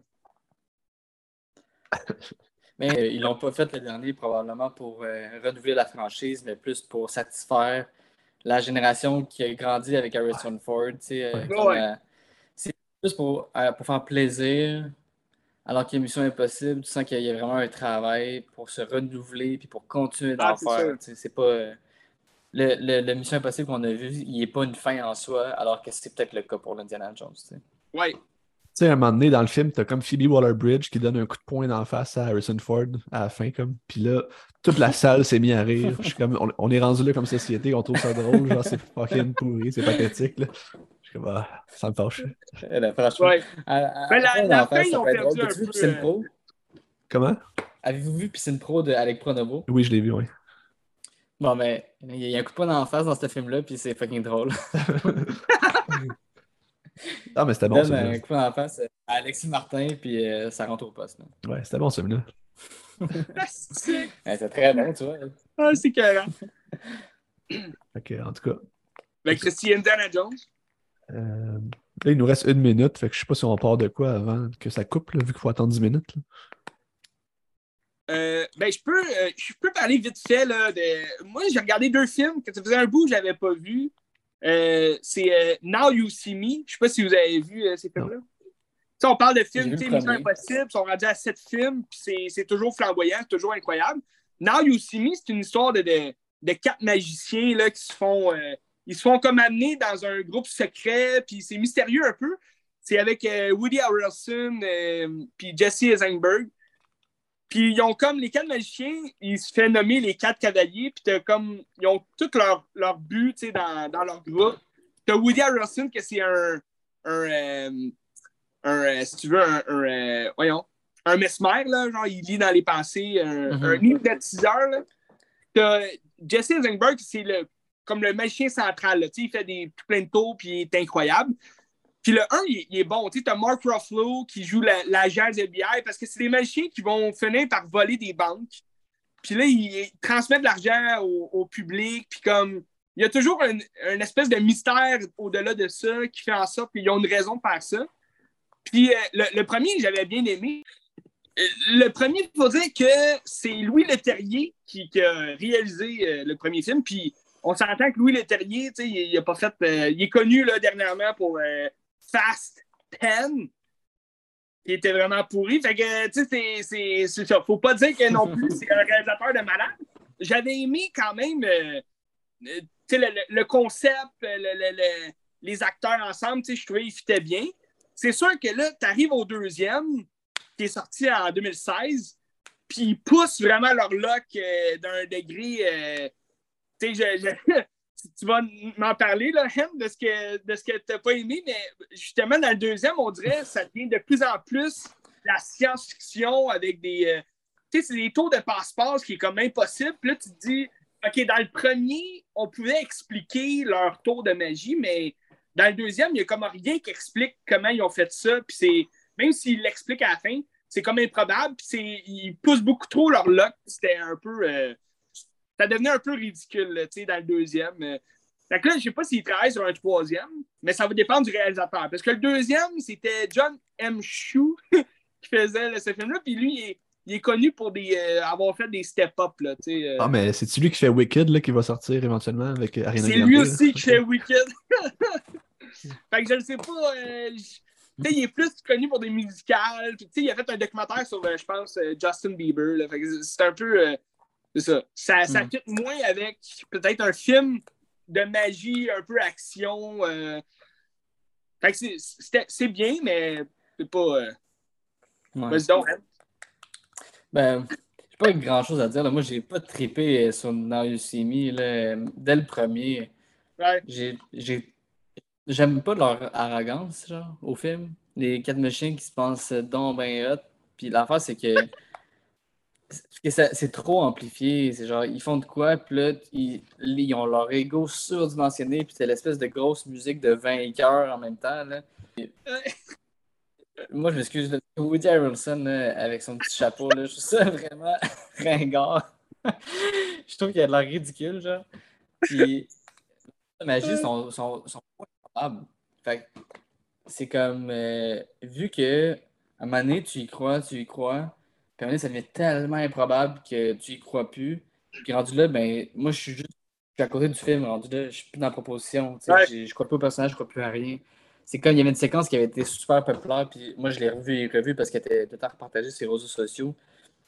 Souvent, que tu sais de quoi. euh, je ne me rappelle plus trop, ils sont dans une espèce de bunker blanc euh, avec des agents de sécurité. Puis ils ont Ouais. une carte jouée qui, je pense qu'il y a une puce dessus. Fait il faut que la fasse sortir de la salle sans que personne s'en rende Oui, compte. ça, ça, c'est dans le 2. Ça passe de un à l'autre, puis ça passe dans les manches, puis... Mais c'est tellement improbable, cette manipulation-là, que moi, j'y crois pas une seconde, puis je débarque complètement. Puis Ouais. Franco, euh, Franco moi, j'y crois pas non plus, tu sais. Jesse Eisenberg, puis euh, Ah oui, euh, Dave, Dave puis, euh, Franco. Woody Harrelson, c'est des bons acteurs, mais après ça, les autres autour, euh, j'ai pas embarqué partout. Parce que tu t'as- Mark Ruffalo aussi qui joue bien son rôle, mais tu Ouais, dans le deuxième, il est comme vraiment inutile, il, il fait rien, Ouais. tu sais. euh. Mais c'est parce que la, la scène que tu parles avec la carte, tu l'as sûrement déjà vu aussi là, en clip, là, euh, Benz, sur les réseaux. Là. Ça, tu sais, souvent, tu as comme des clips qui disent Oh, la scène la, incroyable, la, la plus incroyable de tous les temps. Puis là, cette scène-là. Mais c'est parce que c'est Dave Franco qui est censé être le, le, le maître des cartes. Là. Lui, il pisse des cartes, comme c'est comme son Ouais, talent. Mais là, dans, dans Mais cette c'est c'est comme des. Pas des, magi- des pouvoirs magiques, c'est comme. oui, c'est ça. Lui, c'était un magicien de rue. Là. Il n'était pas connu, rien. Mais comme dans cette scène-là, tout le monde manipule la carte comme s'il était tout euh, super excellent là, avec les cartes. Tu sais, elle- la fille, elle, elle la cache, tu sais, euh, à travers ses mains, puis elle les met dans son soutien-gorge, puis là, ça descend partout. Puis, tu sais, c'est- comme. Ça pousse vraiment le- les tours à l'extrême, puis tu sais, c'est. C'est comme un moment donné, comme tu dis, Ham, ça, on décroche, Ça- on est comme. Déjà dans le premier Ça film, crédibilité. Ouais. Puis déjà, dans le premier film, il frôlait la, la limite du, euh, tu sais, du, du euh, de la surprise, euh, tu sais, du réalisme, là, tu sais. C'est ça. Mais bon.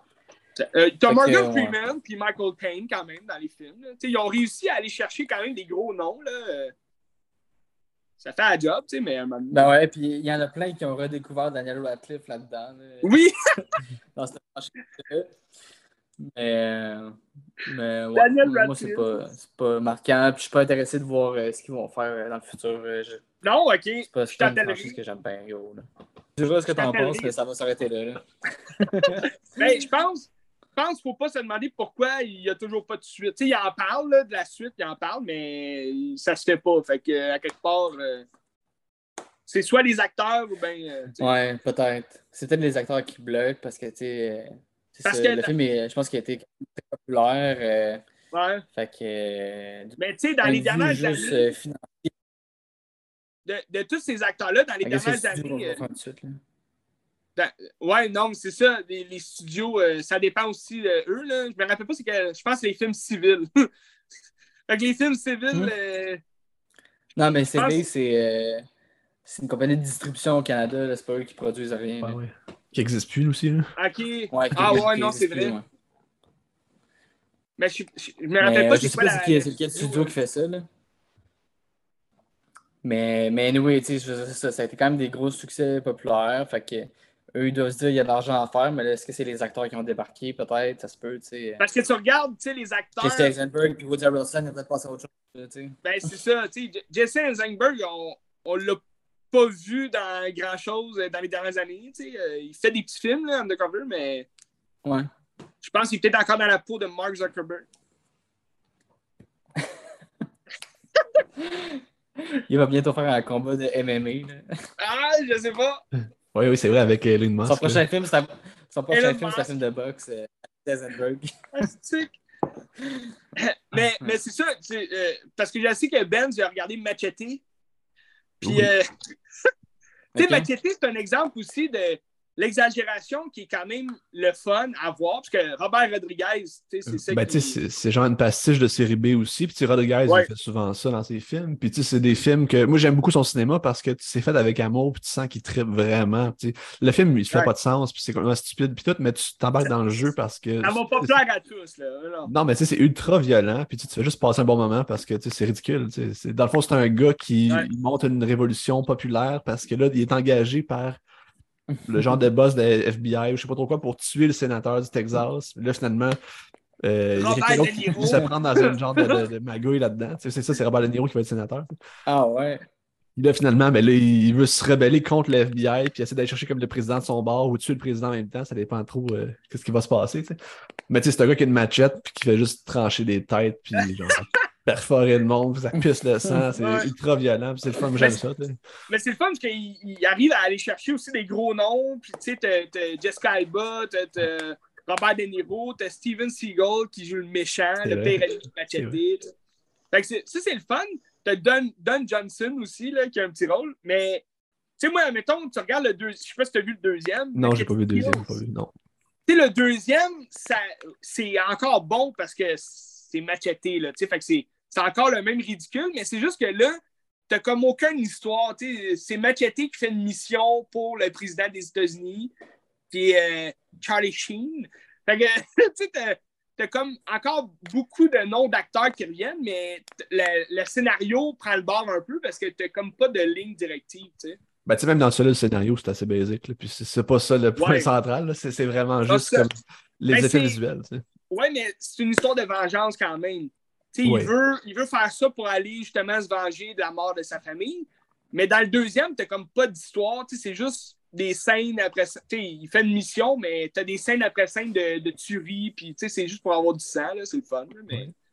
C'est ça. Mais on s'entend que c'est pas du grand cinéma. Là, sauf que c'est genre, genre un plaisir coupable un peu qui est toujours plaisant à regarder euh, dans les bons Si moments. vous voulez, si vous voulez voir le Ah vrai oui. cinéma de Robert Rodriguez, regardez Spy Kid. Ben, J'aimerais ça le revoir. Peut-être c'était bon, c'est pas grave. Mais c'était bon, c'était bon. Ouais. Mais ça se peut que ce soit pas aussi. euh, ça, je sais pas si ça a des effets spéciaux, ça doit être fucking cool. Juste pour ça. Mais ça a Ah, marqué une c'est- génération, c'est incroyable. Ben ouais. Shark Boy et Lava Girl. Mais tu sais, quand tu parlais aussi des, Ça aussi. des castings impressionnants chez Rodriguez, je pense que c'est un peu le même trip qu'il y a chez Wes Anderson, que les gens vont pour travailler avec lui parce que sûrement que c'est un trip de gang, puis Ah tout oui. le monde s'amuse, puis tu fais ça pas. puis Il n'y a pas d'argent non plus dans ces films-là. là. Ben c'est des, petits- des petits budgets, puis tout. Tu sais, comme mettons Planète Terreur, que c'est- c'est- c'est- Ah ben, oui. les effets sont cool, mais c'est un film qui a coûté pas grand-chose, puis c'est un peu laid, là, mais c'est vraiment plaisant à regarder. là. Ouais.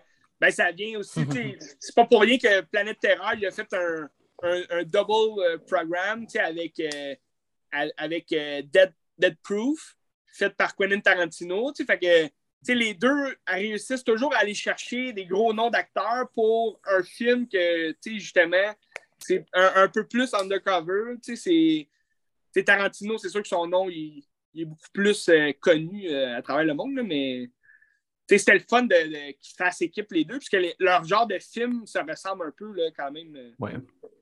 D'ailleurs, il y a une bonne série sur YouTube euh, ça s'appelle The Director's Chair, puis c'est juste Robert Rodriguez qui il reçoit des, euh, des réalisateurs qu'il aime bien, genre Tarantino, puis il y en a reçu d'autres que je me souviens plus, John Carpenter.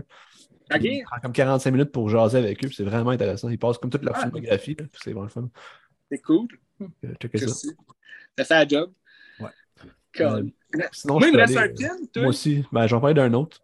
C'est le fun. C'était mon coup de cœur de la semaine. Lars von Trier, vous savez, c'est un de mes cinéastes que j'aime beaucoup. Oui. Euh, C'est un des films que j'ai jamais vu de lui en 98. C'est un film qui est très bon, mais qui est absolument inacceptable comme film. euh. c'est vrai? Ah, c'est inacceptable. C'est c'est dans le fond, là, Merci. les, ben, les idiots. Est-ce que tu l'as vu, Antoine? Non? Je l'ai pas vu. Mais je sais, je sais qu'il y a un peu la, le synopsis, là, mais j'ai pas vu. Parce que dans le fond, c'est comme euh, des gens euh, qui veulent quitter leur vie bourgeoise, fait qu'ils se regroupent dans une genre de commune pour euh, faire semblant d'être des handicapés mentaux.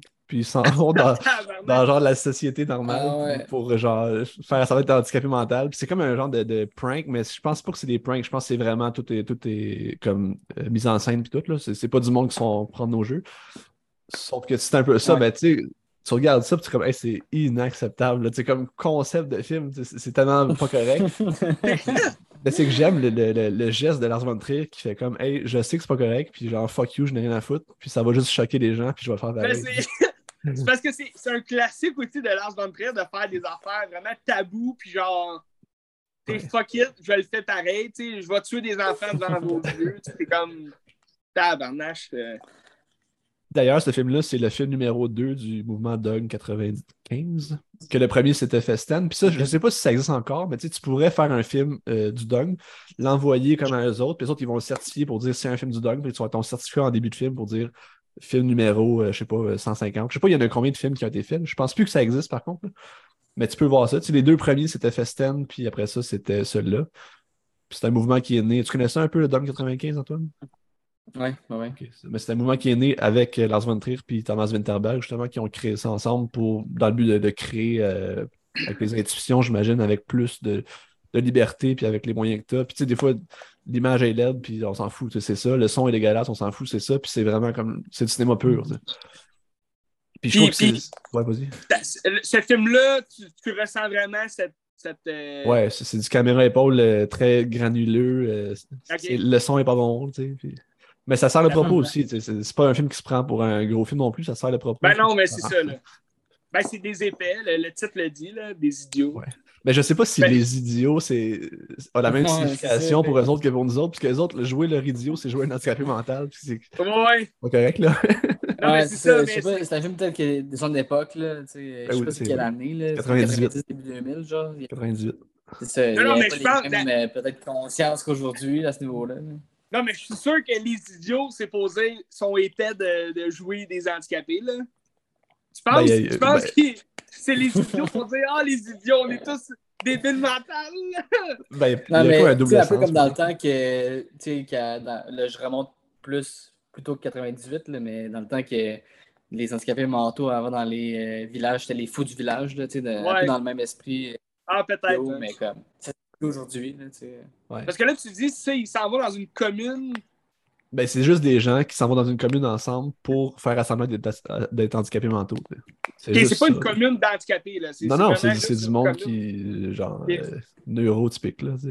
OK, fait que c'est c'est peut-être là le titre prend son sens de ça. ouais. Genre. Mais ils s'appellent les idiots parce qu'ils jouent les handicapés mentaux, en tout cas. Mais ouais, c'est- il l'aurait peut-être pas appelé de même aujourd'hui. Ben, il n'aurait jamais fait ça aujourd'hui, d'après moi, c'est inacceptable. Mais Ouais, c'est ça. Ben, je suis sûr qu'il y a des gens qui font semblant d'être handicapés pour avoir les, les parkings de stationnement. là. Sûrement. Ou pour avoir des views sur TikTok. c'est sûr que t'as des idiots de ce genre-là. Mais OK, ben intéressant. Lars von Trier, euh, C'est sur Ça, Mubi, ça. Sur Mubi. sur Moby, hein, c'est ça. ça je pensais. Il y a pas mal toute sa filmographie sur Moby, hein, je pense. Ben, pas toutes, mais il y en a plusieurs. Il y en a plusieurs. Parce Est-ce que tu connais Mubi, euh, Antoine? Ben oui, en fait, c'est là que j'ai entendu parler du film Les Idiots. C'est en l'ouvrant. euh, je l'ai ouvert cette semaine, puis j'ai vu la, la promo du film. Ok, fait que t'es abonné toi aussi? Euh, oui, il y, a, il y a eu une promotion il n'y a pas longtemps. Je me suis abonné il y a comme deux mois. Là, fait que, un peu. Mais je suis content, il y a du beau stock. Euh, j'ai écouté cette semaine The Killing of a Sacred Deer. Je ne l'avais pas Ouais. vu encore. Oh, wow! Très bon film. Ouais. Pas, j'ai pas écouté tant que ça, par contre, en- en- entre vous autres et moi. là, mais, mais, euh, mais je serais content de le voir. Mais euh, t'as- t'as-tu vu euh, The Lobster? Euh, ouais, ça, j'avais beaucoup plus aimé. là. Ouais, c'est c'est vrai. C'est un autre step, là, mais tu sais, Colin Mais là, je suis Farrell, vraiment bon. curieux de voir ce qui va sortir avec Poor Ah, Things. Poor Things, ah, ça a l'air bon. Ça a l'air fucking Ouais. Ça a l'air bon. Mais, tu sais, t'as- aussi, euh, je sais pas si tu le savais, mais euh, on, tu sais, on a parlé de Thomas Vanderberg. Puis, euh, je sais pas si t'as vu La Chasse. Euh, non, pas encore, mais ça, j'ai hâte. Euh, Parce ouais. que Il est sur- tu peux avoir. Ouais, mais tu peux avoir euh, euh, l'application de Télé-Québec, là. T'as plein de films, de- beaucoup de films euh, Ah, étrangers. c'est- gratuit, ouais, c'est là-dessus qu'on l'a écouté euh, il y a peut-être deux semaines. Puis tout est gratuit. C'est sûr que c'est en français, là, mais euh, c'est dou- le doublage en français. Ah, t'as pas les versions originales? Non. Non, c'est ça. Ah, ouais. C'est plus, ouais. plus ça. Ouais. Mais Ah, c'est gratuit. C'est c'est gratuit. en Ben, est-ce cas. que. Non, c'est gratuit, mais The Hunt, euh, j'imagine qu'il est- il doit être quand même trouvable là, euh, sur une autre application de streaming. ou peut-être, euh, J'imagine. En tout cas, J'imagine. Mais sinon, Moi, c'était Canopy. trop la version originale, Je qu'à sais pas si tu connais Canopy aussi, mais tu peux t'abonner à Canopy. Ben, c'est gratuit avec la Bibliothèque nationale. là. Je sais pas si tu l'as. là. Canopy. Ok, ben, je, je connais de nom, là, mais je ne suis pas abonné. Non. Mais t'as le droit à quatre films gratuits par mois. C'est- Ah, il y a beaucoup de films il y a beaucoup de aussi, euh, critérions, beaucoup de choses géniales là-dessus. c'est hot. Ok, ben oui, j'irai voir. Ok, c'est ça. On va voir ça. Hein? On te balance ça au visage. On va voir ça. Ben ouais, merci pour euh, vos recommandations. En tout cas, les... euh, ouais, ben, tu, tu gères avec mon dernier film, ouais, checker les idiots, c'était carré. Fait que, ouais, vas-y. Les Idiots, ouais, de Lars von Trier. Ouais. Moi, j'ai regardé un autre. Ben, c'est un film, on pourrait dire Les Idiots aussi, parce que ça parle de jeunes étudiants. c'est, euh, j'ai regardé Monsieur Lazare de Philippe Fanardo. Ah, ok. Tu l'as-tu vu, Hen? Ben oui, toi, c'était la première fois que tu le voyais? C'était la première fois que je le voyais. euh, C'était un bon film. J'ai vraiment aimé. J'ai aimé l'idée derrière ça, tu sais, de, de- de- d'aller justement euh, à travers tu sais, l'enseignement, aller plus vers la relation entre prof et élève, à quel point, tu sais, en tant que prof, tu te fais quand même euh, positionner par ton directeur, par tes autres collègues, puis c'est comme, fais pas ça, fais ça, puis euh, t'as pas le droit de dire ça aux enfants, t'as pas le droit de faire telle affaire. Fait qu'en tant qu'enseignant, c'est quand même tough de. Puis là, le, le- synopsis du film, c'est un immigré euh, algérien qui, qui arrive au, Québec, puis à Montréal, puis là, il, se fait passer pour un enseignant. Il n'a jamais enseigné là, dans son pays, mais il dit, euh, tu sais, comme un, un enseignant euh, remplaçant, parce que la prof de cette classe-là s'est suicidée dans la classe. Fait que là, t'as comme toute l'espèce de, de drame autour de- du suicide de, de, de la prof, que les jeunes, ils ont l'air de bien quand même prendre ça. Ils ont, ils ont fait leur deuil quand même assez rapidement, mais tu as quand même cette pression-là derrière par les parents, par les profs qui disent allez-y mollo, allez-y mollo. Puis dans le fond, les jeunes, tout ce qu'ils veulent, c'est parler de leurs sentiments, puis de euh, Mhm. leurs craintes, leurs peurs. Puis les profs vont juste dire oubliez ça, tu sais. Puis ils font même dire à M. Lazare, euh, au prof remplaçant, de ne pas en jaser parce qu'ils ne veulent pas remettre ça dans la tête. Mais la meilleure, le- la meilleure façon d'oublier justement euh, ou de ne pas justement oublier ce, ce, ce moment-là de leur vie, c'est d'en parler puis de régler ça. Mais tu sais, je trouvais que la- la- l'idée Ouais, derrière ça, c'était- bien amené là, par, euh, par les scénaristes. Là. Je ne sais pas si c'est Philippe Falardeau qui l'écrit, là, mais. Je pense euh, que oui. Je me rappelle pas. Euh, Je vais aller Je voir. me rappelle pas, mais c'est vrai que c'était un bon film. Puis c'est là aussi qu'on a découvert ce finaliste là, qui était super Oui. bonne. euh, elle était toute jeune, Ouais, super jeune. super bonne dans ce film-là. Puis c'est, je sais pas si c'est exactement ce film-là, mais après, elle a, elle a décollé. Là, elle roule, euh, fait des grosses séries américaines. Puis Jackets. euh, dans un projet de série qui passe bientôt. Ah, ben, je pense, je pense à la Mais- tête de, de, de Book of Thief, là, de, de, The Book Thief. de, ouais, Book elle a Thief. fait ça, la Ouais. base de livres. Puis comme Ben dit, là, a fait Yellow Jackets. Qui... Mais là, elle revient au Québec pour une série euh, qui va sortir en nouveau, je pense, cet automne. OK. Fait que non, elle, elle revient depuis, mais c'est dans ce film-là, elle était déjà incroyable. Elle était toute jeune, c'est fou. Là. Ouais. Ben, c'est un très bon Ben film, oui, c'est je un vous conseille. Ouais. Monsieur Lazare, je l'avais vraiment, jamais vu, c'est un- mais. euh, C'est vraiment un, c'est, c'est un, c'est un top. Là. Je pense dans les, tu sais, dans les derniers, je sais pas c'est quelle année, là, mais dans les C'est 2011. 15 ans, euh, 2011. 2011 quand même. c'est 2011. Ouais. Ben, c'est sûr que ah, ah. c'est dans, dans les meilleurs. là. Ouais, puis en général, j'ai Québec, pas mal je aimé parle. tout, tout ce que Philippe Falardeau a fait. Euh, tu sais, je, je sais pas si vous avez vu le, le Beau Mensonge. C'était vraiment excellent aussi avec euh, Reese Witherspoon. Euh, non, je l'ai pas vu ça. Ok. Je l'ai pas vu. Très bon mais film. j'ai vu son dernier, euh, j'avais bien aimé ça, moi. euh. Ça, ça avait été, je pense, euh, J'ai pas vu son Euh, dernier, je pense. My Salinger Year. reçu euh, de manière euh, disparate. Là. Il y avait différents avis sur le film. là. J'ai un blanc sur le nom, mais c'était avec. euh, c'est-tu My Salinger Weary, Year? euh, euh, Oui, My Salinger Year, ouais, c'est ça. C'est bon. Moi, j'avais bien aimé ça. Ouais. Ouais, Ouais, tu ça vraiment charmant, hein, c'était- Ben. c'était bien réalisé. Non, non, c'était un très bon réel. Euh, J'ai pas vu si dans la série, par contre, dans des framboises, puis il fait un truc C'était avec bon. Mégantic. Ben, Ben, il en a parlé euh, il y a, Récemment. je pense, Ok. Le dernier ou l'autre d'avant. là. C'est très bon. Intéressant. C'est quand même fou que les, les gros réalisateurs, tu sais, comme Xavier Dolan, fait des séries québécoises, euh, t'as Philippe Falardeau, tu sais. Les deux ont travaillé à travers le monde, puis comme ils viennent faire des séries de même, c'est le fun. Tu sais, je me demande, tu sais, c'est Mhm. c'est sûr, Jean-Marc Vallée, on l'a perdu, mais il y aurait, tu sais, c'est sûr qu'il serait revenu euh, faire une série chez eux, là, j'imagine. Ben, je sais pas. euh, sais, je pense que lui, ses affaires ont un peu mieux fonctionné aux États-Unis, peut-être qu'un Falardo, là, mettons, là, du moins pour le moment. Là. Tu sais, il y a- Big Little Lies, ça a été un, un run marée, là, puis c'était tellement bon. Ah ouais. euh, mais mais comment peut-être que justement, il aurait fait le tour aux States, puis il serait revenu au Québec. Là. Mais, Le COVID. mais déjà, ce qu'il faisait comme série euh, avec HBO, c'est déjà incroyable. Ah Mais ouais. Penses-tu qu'un jour un Denis Villeneuve reviendrait faire des films au Québec? Ouais, c'est ça. je sais pas, pour vrai. C'est ça aussi, je me posais la Je sais question. pas. Quand j'ai posé la question, j'en Pas je me suis dit, OK, puis Denis Villeneuve, lui. J'ai comme un feeling que non, moi. Ben là, t'as Dune, là. il fait ses affaires. T'as-tu aimé euh, le premier Dune, Hand? Euh, ouais, ben ouais. J'ai hâte de voir aussi le deuxième. Là, Ben là, le bientôt, deuxième, là. en novembre. là. En novembre, ça s'en vient. Écœurant, là. Je vais le réécouter le premier, là, je vais me le remettre dans la tête avant de voir le, le deuxième, là, le second. Ouais. Mais tu sais, c'est parce qu'il des grosses productions, il va tout revenir ici. Puis tu sais, est-ce qu'il va se sentir mal de venir chercher de l'argent public après, je sais pas, genre, au Québec, c'est niaiseux. Mais aussi. ah Il venir thème au Québec après avoir fait des méga prods, euh, je sais pas, peut-être, peut-être. Parce que, tu sais, là, il y a la grève des acteurs et tout, mais tu sais, la, la, la, la grève des réals, ça s'en vient-tu, ça, ou non? Ah, mais j'ai-tu vu que l'Actis, euh, la convention finit comme en, en octobre, puis là, après ça, ça va peut-être faire une grève au Québec aussi? Ouais, Ah mais ouais? là, les scénaristes, c'est la DGC, là, ou la, la, pas la DGC, la, la, en tout cas, la guilde des scénaristes aux States, c'est pas, Ouais.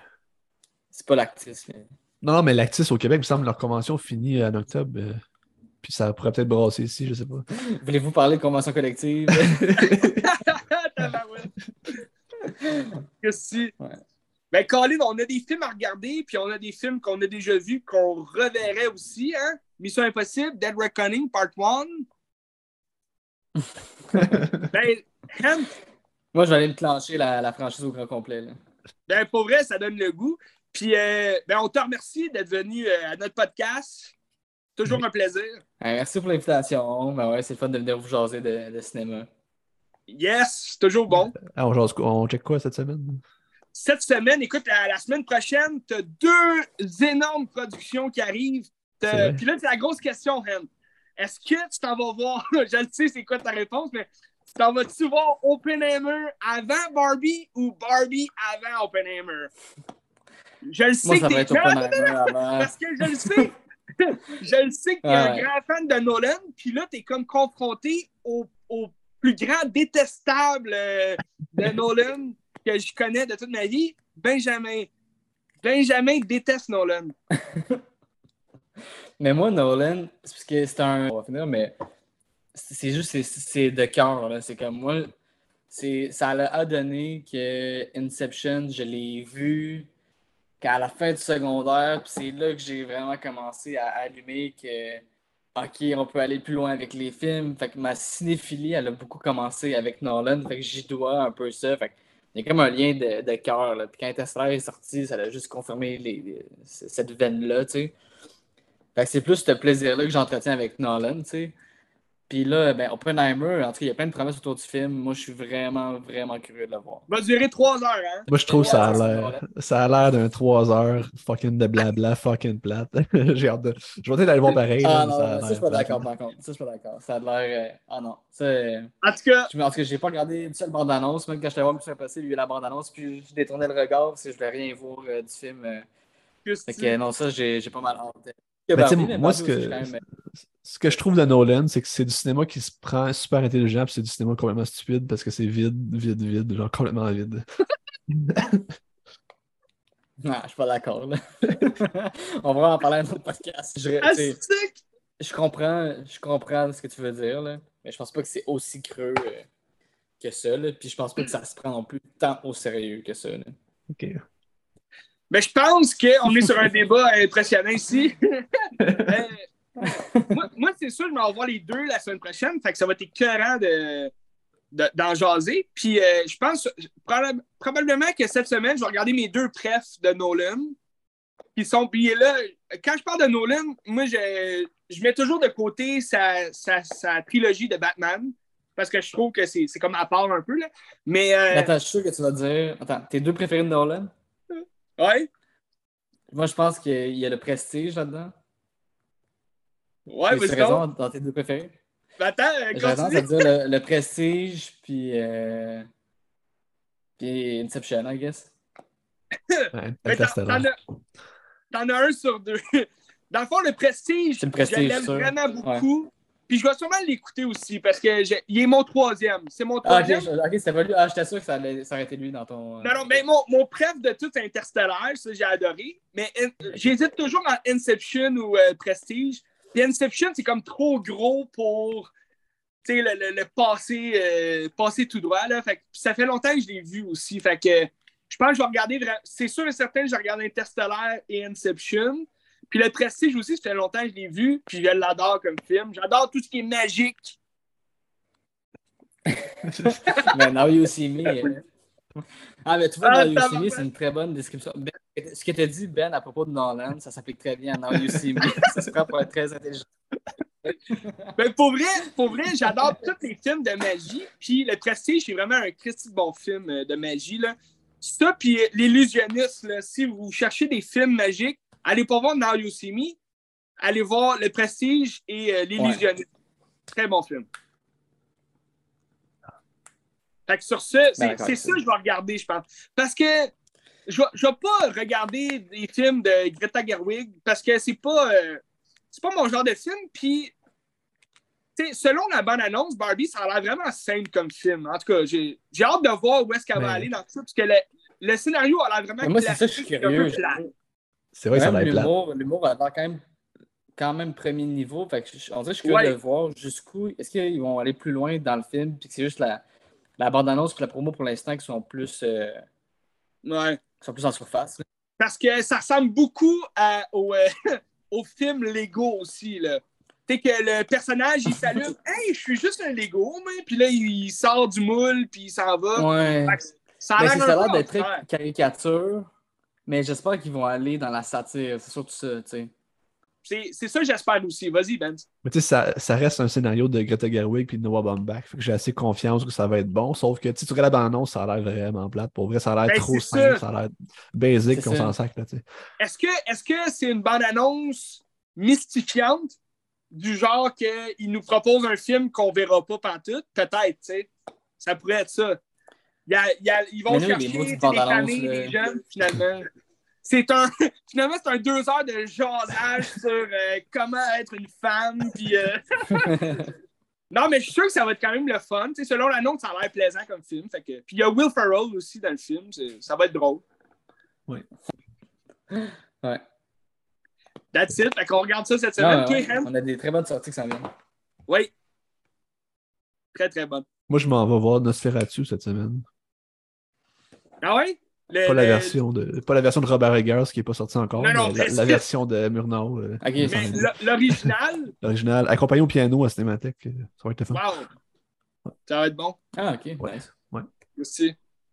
Colin, ben, euh, on se tient au courant puis on regarde des films à Qu'est-ce que tu regardes?